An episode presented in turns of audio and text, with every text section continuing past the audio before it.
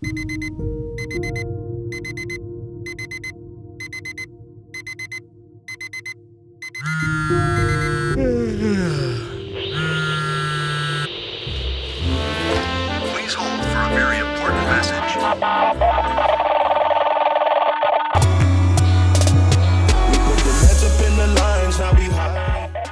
und herzlich willkommen zu dieser neuen Podcast-Episode und heute geht es um das Thema die Konzentration beim Klavierspielen. Ich wünsche dir viel Spaß bei dieser Folge.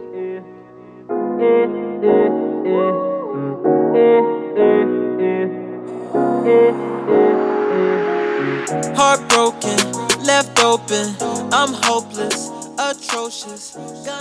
Okay, lass uns direkt reinstarten in das heutige Thema. Und ja, ich denke, ich brauche gar nicht großartig sagen, dass es natürlich wichtig ist, sich beim Klavierspielen und beim Üben ähm, zu konzentrieren. Ähm, manche Pianisten gehen sogar so weit, wie zum Beispiel Seymour Bernstein, ähm, der dann sagt, wer sich gut konzentrieren kann, braucht gar nicht mehr zu lernen, wie man übt. Ganz so krass, ähm, ähm, ja, finde ich es jetzt nicht, aber es ist natürlich auch wichtig, wie man übt. Aber es ist natürlich klar, dass das dass die Konzentration beim Klavierspielen eine unheimlich, unheimlich wichtige Rolle spielt. Doch jetzt stellt sich wahrscheinlich die Frage, wie schafft man es denn, sich gut zu konzentrieren beim Üben?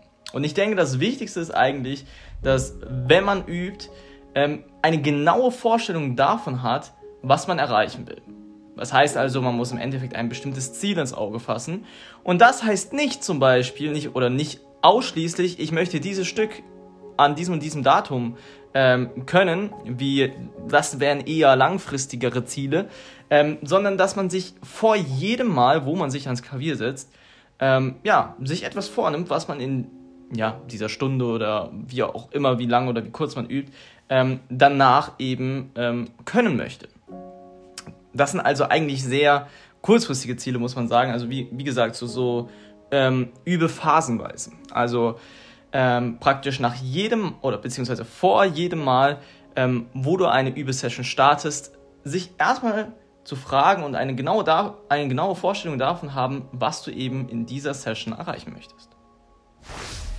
Das Interessante ist eigentlich, dass man die Konzentration in zwei unterschiedliche Kategorien einsortieren kann. Und zwar zum einen die bewusste Konzentration und zum anderen die unbewusste Konzentration.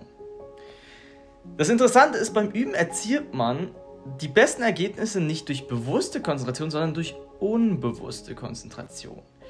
Wer sich also, wer sich also bewusst konzentrieren will, also wer sich zur Konzentration sozusagen zwingt, errichtet eigentlich eher vielmehr eine Schranke, die Fortschritte eigentlich geradezu verhindern und auch irgendwie die elementare Kraft raubt, die man für eigentlich seine beste Arbeit oder seine effektivste Arbeit eigentlich braucht.